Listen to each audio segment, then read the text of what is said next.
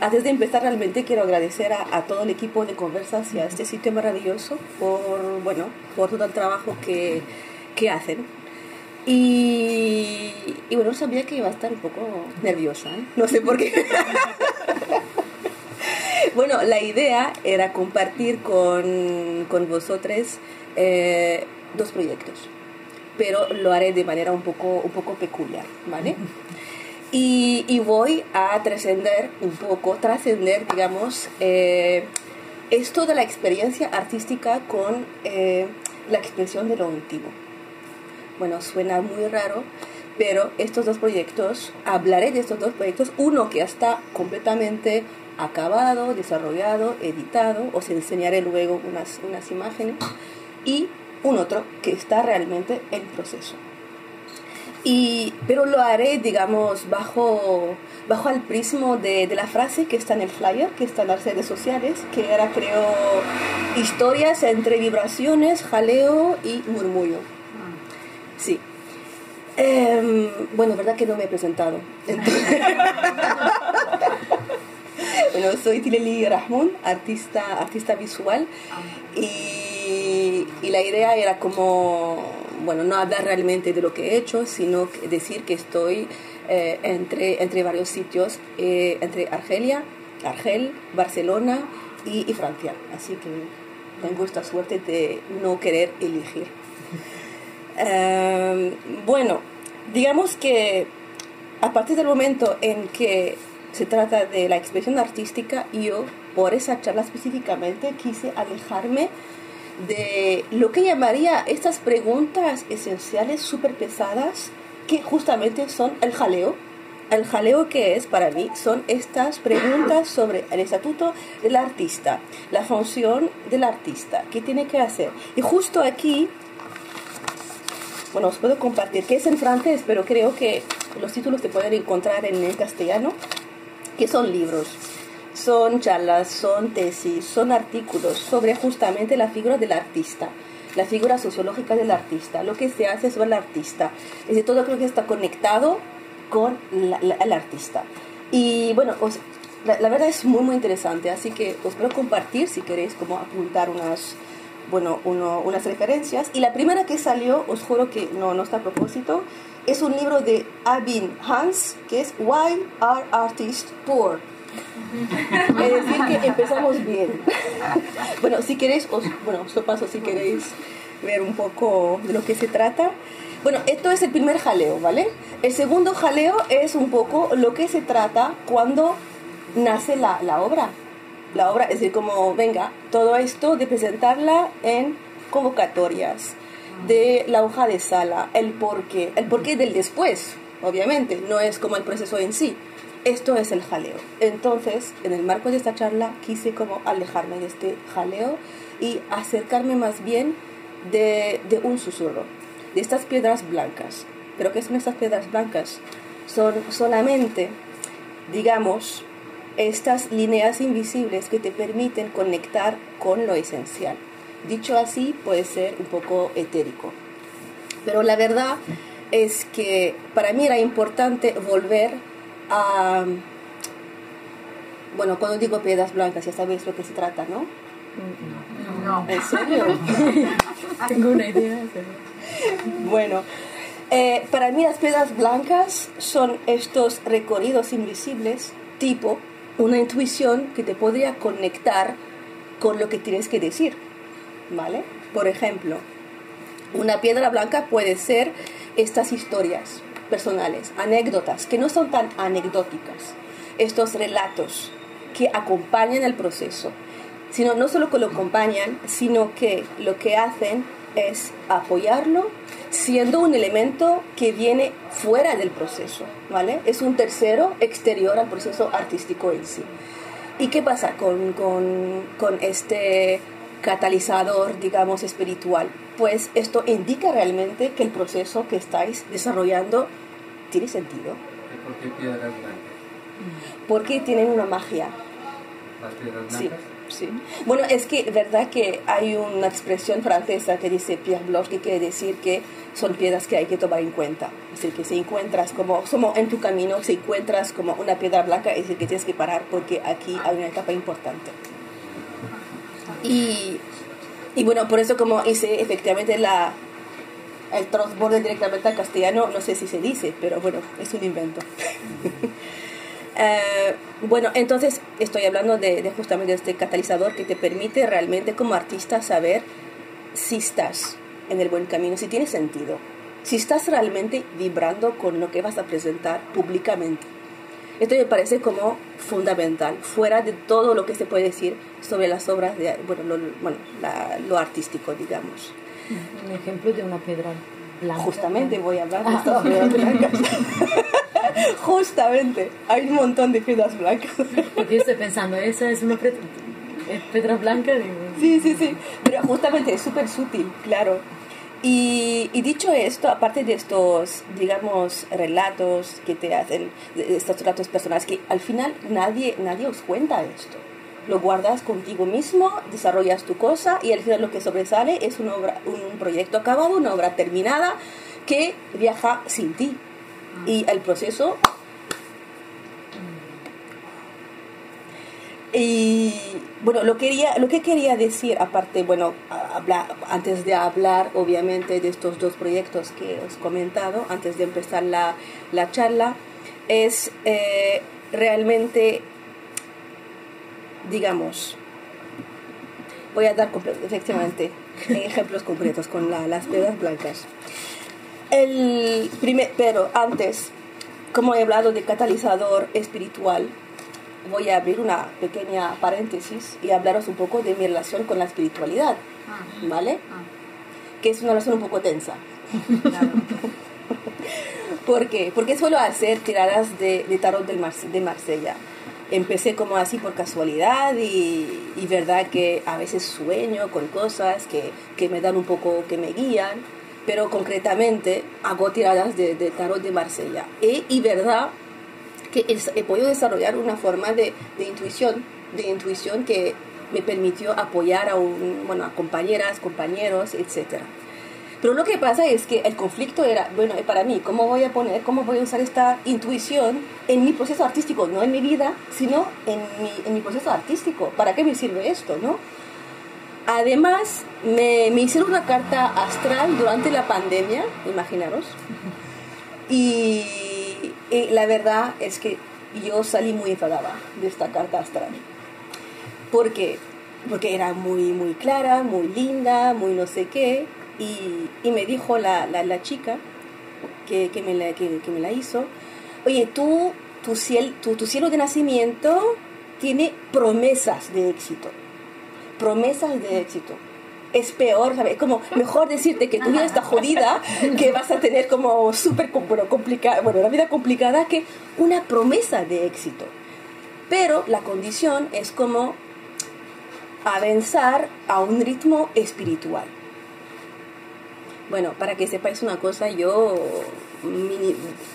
la imagen que tengo de la espiritualidad la tengo un poco básica, ¿vale? Hasta hace poco tenía la imagen de, de una persona que se cuida, que no come mucho, que, que, que, sabe meditar, que no se enfada, se, se enfada por lo justo, eh, que, que, maneja sus energías, todo esto, que yo estaba a 180 grados de esto.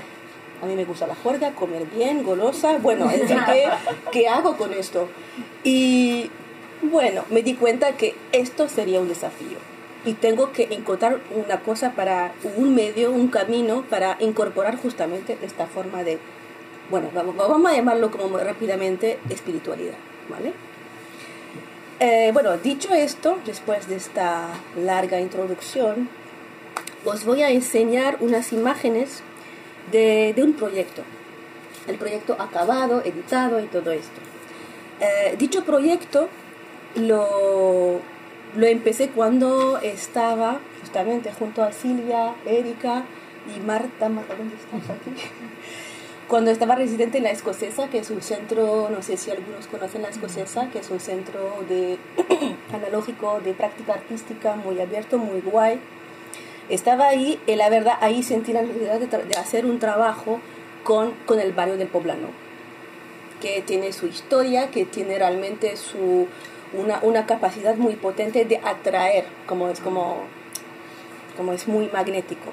Pero no sabía cómo gestionarlo, solamente como sentía la necesidad de hacer algo con este, con este barrio que tiene un pasado fabril, se dice, fabril, ¿no? De fábricas muy, muy potente. Sí.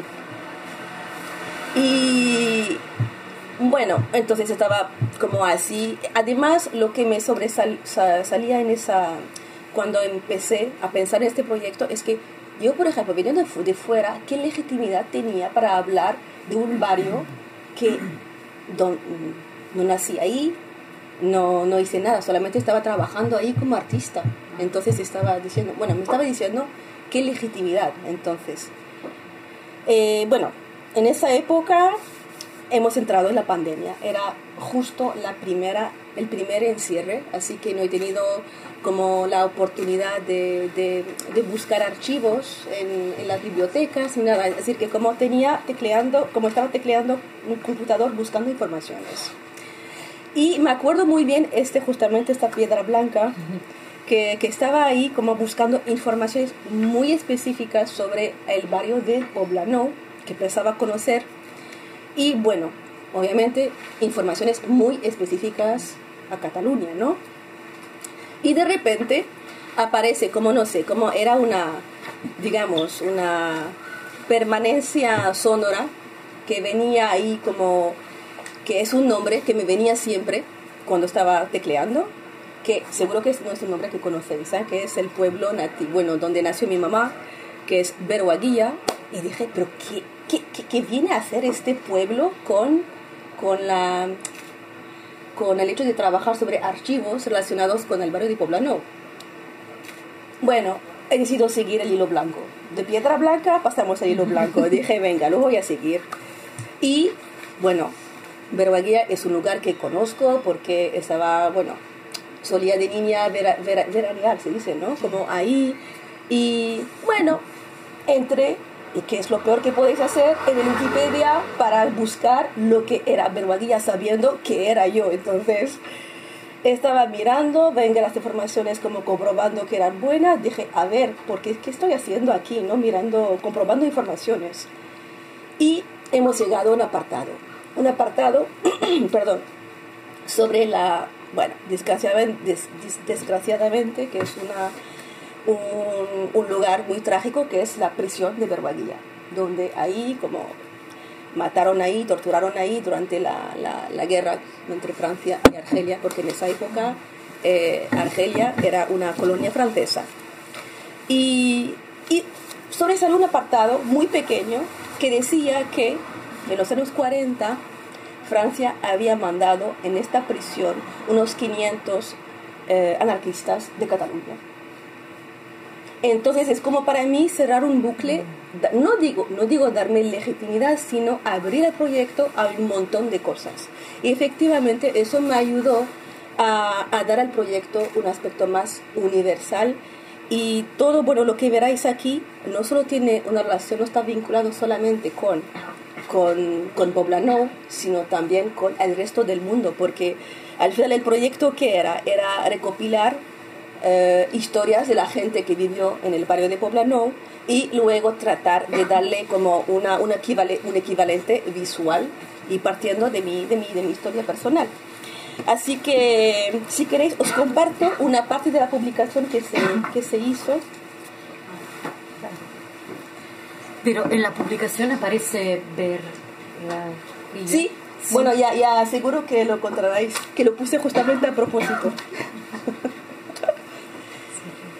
Y, y bueno, eh, vuelvo solamente a esto de, porque en el título he hablado de, de jaleo y, y, susurro. Es que el jaleo es como toda esa dinámica sonora muy, muy, muy fuerte que acompaña la obra, pero que viene después. Y el susurro, que para mí era más como algo afónico, eh, como una persistencia como sonora, infrasonora, digamos, que era determinante en este, en este, en este caso. ¿Cómo se hace para ponerse a la escucha de esas infrasonoridades, ¿no? Porque a veces el jaleo, toma Sí. mucho más espacio y, Sí, verdad, verdad. y te, casi te queda sorda. Bueno, te voy, justamente, ahora que lo estás, que lo estás, que lo estás preguntando, voy a adelantar y hablar de, del segundo proyecto, porque justamente estaba burlando de esta voz. Y la eh, eh, verdad que era súper súper gracioso como lo que, lo que me contestó la, la, la, digamos, la, las piedras blancas, digamos. Bueno, el segundo proyecto, que está realmente en proceso, es que creo que le tenía en la, en la mente desde hace bastante tiempo. Y quise darle una nueva vida, o si no, porque bueno, es que la, la novela de Luis Carroll, Alicia en, los países, en el País de las Maravillas, como ha sido interpretada, sobreinterpretada y cosas maravillosas. Es decir, que, pero realmente sentía la, la, la necesidad de hacer algo con, con, esta, con esta figura. Además, no era para mí una figura impactante. Cuando era niña lo leí solamente una vez, pero ¿y qué? ¿Y qué? Pero había algo de manera inconsciente. Y, y lo que quería realmente es, perdón, hacer viajar esta figura, que para mí no, no, no es una niña, como es un personaje, como eh, hacer viajar esta, esta, este personaje de Argel, Barcelona y Santiago de Chile. Cuando ponéis esto en, una, en un dossier para, de, de convocatoria, es que, ¿qué quieren? El porqué del cómo de Argel, de, de, de, Barcelona, de no sé qué. Y, tenía, y entonces yo integrado que tenía que preguntarme esto. ¿Por qué Argel? Bueno, lo tenía bastante claro. ¿Por qué Barcelona? Sí. Pero Santiago de Chile, la verdad, bueno, verdad que he tenido unas historias muy, muy fuertes con, con, bueno, esto es la parte privada, pero ahora que estamos hablando de, lo, de, lo, íntimo ya podemos como comentarlo con, con toda libertad. Um, pero aparte también de que Argelia y España y Santiago de Chile, como hay una conexión política obvia, bueno, esto al final estaba, estaba haciendo exactamente el proceso que me estaba pidiendo. ¿Cuál es la conexión política obvia? Bueno, por ejemplo, la, la gente que, que, estaba torturando en Argel fueron formados en América del Sur, específicamente en Chile. Sí. ¿En la época de la dictadura de Pinochet? ¿o? Sí, sí, sí. Y además, Argelia acogió a un montón de estudiantes durante la, dicta, la, la dictadura de Pinochet en Argel, de, dándoles becas, etc. Sí. Sí. Pero es decir que al final pensando, sí que tiene, bueno, es una conexión muy fuerte, claro, pero al final lo que estaba haciendo es, es justificar como lo hubiera hecho para cualquier convocatoria. Pero bueno. Y, y bueno, eh, lo, problemático con este proyecto es que me estaba preguntando, pero ¿cómo hacerlo? ¿Por, por, por dónde empezar? Porque es un, es un campo, no digo que es un campo vacío, es un campo anar, bueno, completamente no sé, salvaje, como cómo ordenar todo esto, como, y, y, no podía ni siquiera empezar. Y puede ser que también al, al haber escrito, ¿la escribiste la convocatoria con uh, la sí. cosa? Okay. Puede ser que eso te, te haya distraído. Estaba riendo, es que me reí mucho de mí, ¿eh? Ah, porque en serio, estabas escribir, ja, ja, ja, no, sí, sí, claro, claro, claro. Y al final, justamente, la piedra blanca fue hace poco, hace menos de un mes, tuve que viajar a Argel y después de cuatro años de, de, ausencia, porque las fronteras estaban cerradas por COVID y hasta con mi pasaporte argelino no podía ir y puedes imaginar un poco cómo fue eh, lo emocional que era para mí este, este viaje y lo hice realmente sin, sin propósito, sin objetivo. Bueno, teníamos muchas cosas que arreglar, pero lo hice como, venga, a ver, a ver lo que pasa. Y ahí después de cuatro años puedes imaginar que tenéis un montón de cosas que hacer, un montón de personas que visitar, etc. Y es, bueno, he visto como que había un sitio nuevo que había abierto y dije, ah, parece chulo. Y mirándolo bien, parece que era un coworking. Dije, no, no. Lo taché de mi agenda, dije, no voy a perder mi tiempo para visitar un coworking, lo siento.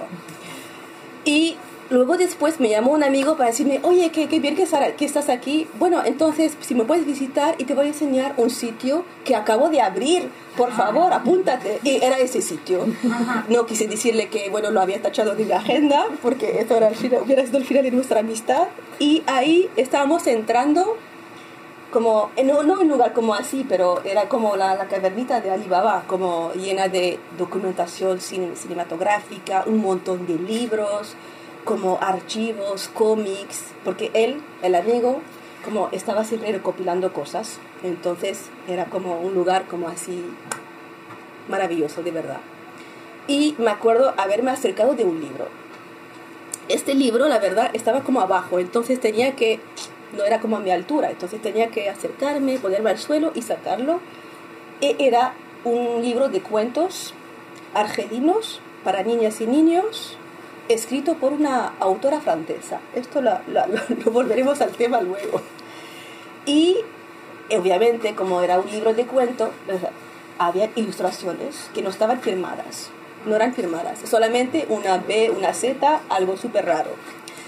Y, y, dije, no, no, es, estas ilustraciones realmente es que tenía la certeza, la certeza de haberlas visto al momento dado. Como lo pregunta el amigo, es que dijeron, no, no se trata de la línea, no se trata del diseño, se trata más de una atmósfera, ¿sabes? Dije, no, no, estos dibujos para, para mí son familiares, como, no son, ¿se dice familiares? No, como son, como, pertenecen al déjà vu.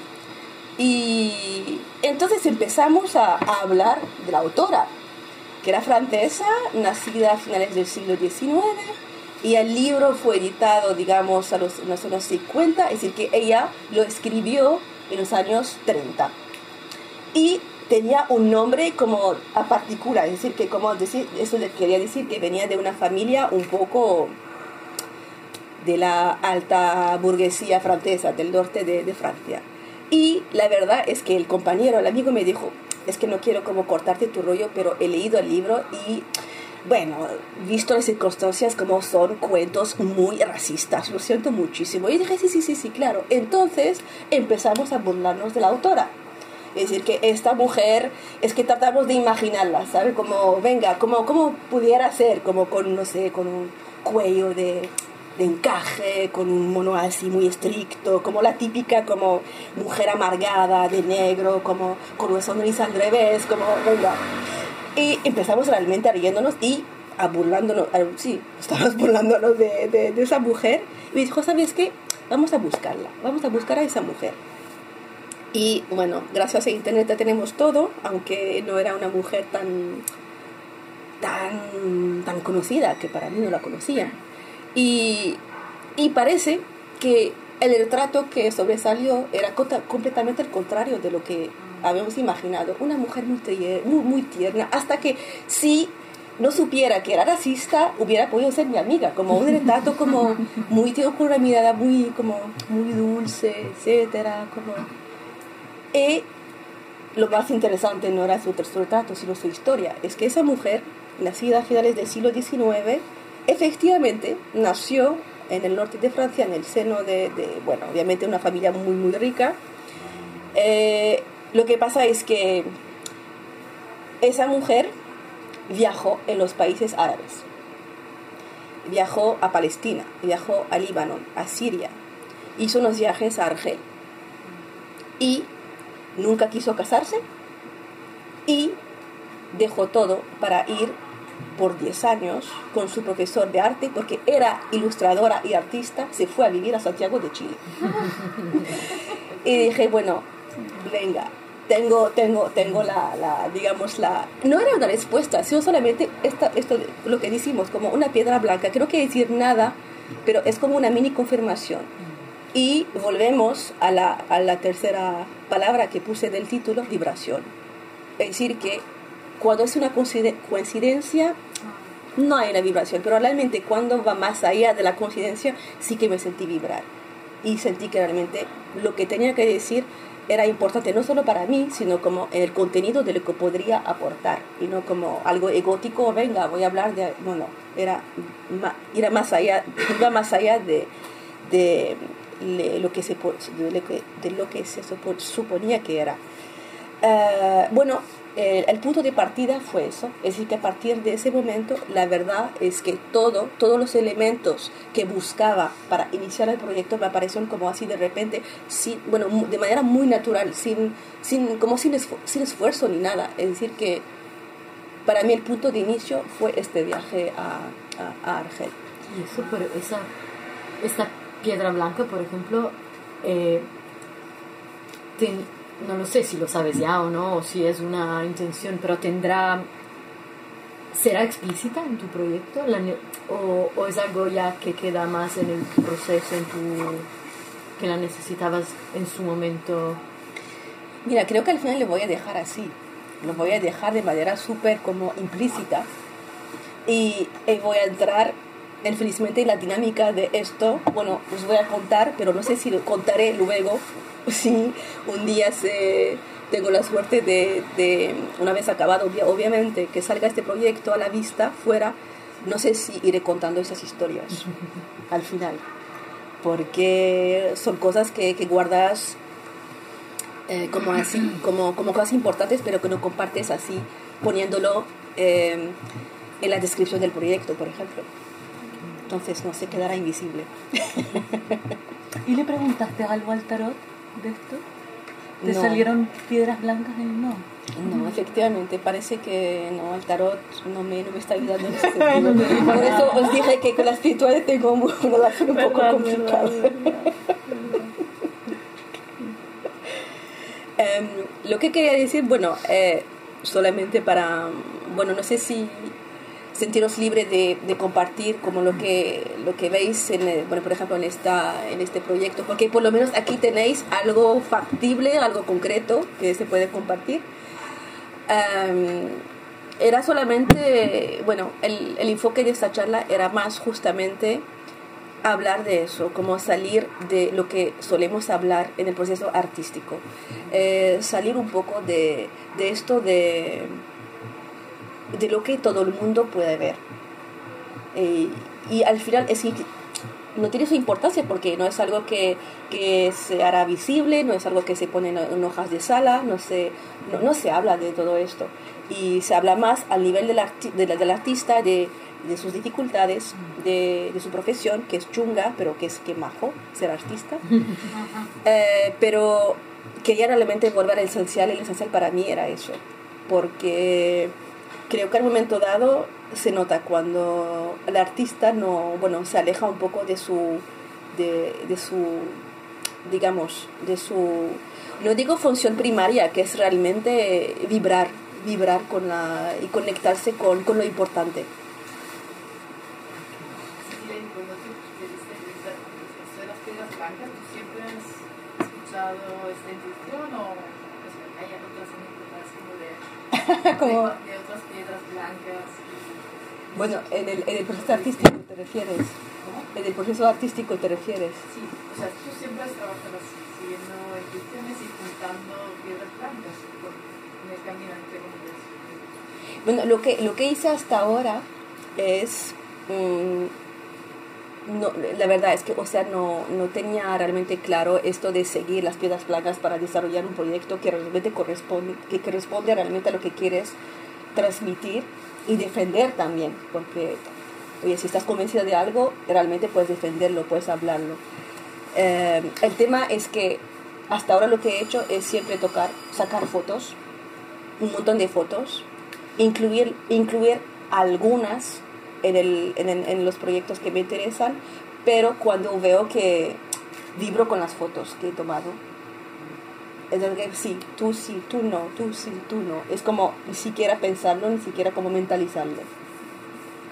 Pero no sé, la verdad es como, al final esto es el primer nivel que es bastante básico, ¿no? De como esto, como recoger esta materia prima y ya está, ¿sabes? Pero esto de las piedras blancas, ¿verdad? Que puede ser, que to- tomar conciencia de esto puede ser que sea reciente, sí, como algo nuevo, sí, ¿verdad? A ver, sí, sí, claro que está en proceso. No, no, no, que- Mira, ha- sonado, ¿no? Ha sonado, ¿no? Gracias, Silene.